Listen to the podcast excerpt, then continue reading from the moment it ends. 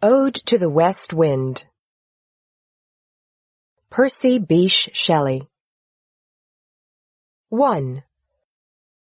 O wild west wind, thou breath of autumn's being, thou from whose unseen presence the leaves dead are driven like ghosts from an enchanter fleeing, yellow and black and pale and hectic red, pestilence-stricken multitudes, O thou who chariotest to their dark wintry bed, the winged seeds where they lie cold and low, each like a corpse within its grave, until thine azure sister of the spring shall blow, her clarion o'er the dreaming earth and fill driving sweet buds like flocks to feed in air, with living hues and odors plain and hill.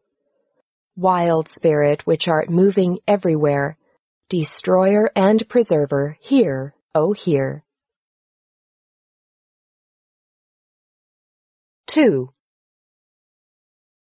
Thou on whose stream, mid the steep sky's commotion, loose clouds like earth's decaying leaves are shed, shook from the tangled boughs of heaven and ocean, angels of rain and lightning, there are spread on the blue surface of thine airy surge like the bright hair uplifted from the head of some fierce Maenad, even from the dim verge of the horizon to the zenith's height, the locks of the approaching storm. Thou dirge of the dying year to which this closing night will be the dome of a vast sepulchre, vaulted with all thy congregated might, of vapors from whose solid atmosphere black rain and fire and hail will burst, O hear.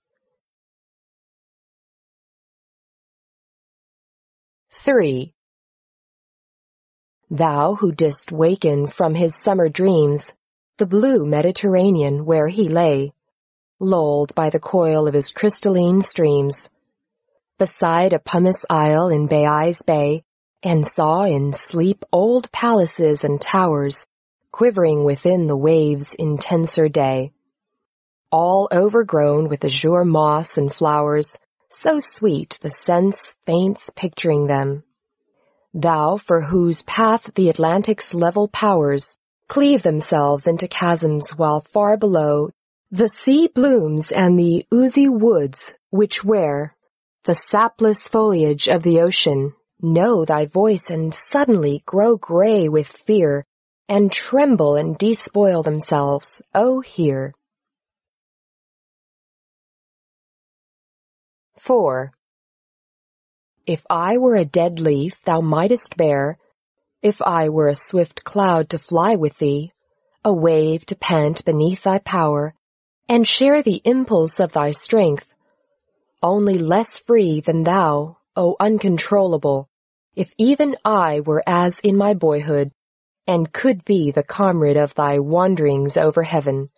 And then, when to outstrip the sky's speed scarce seemed a vision, I would ne'er have striven, as thus with thee in prayer in my sore need.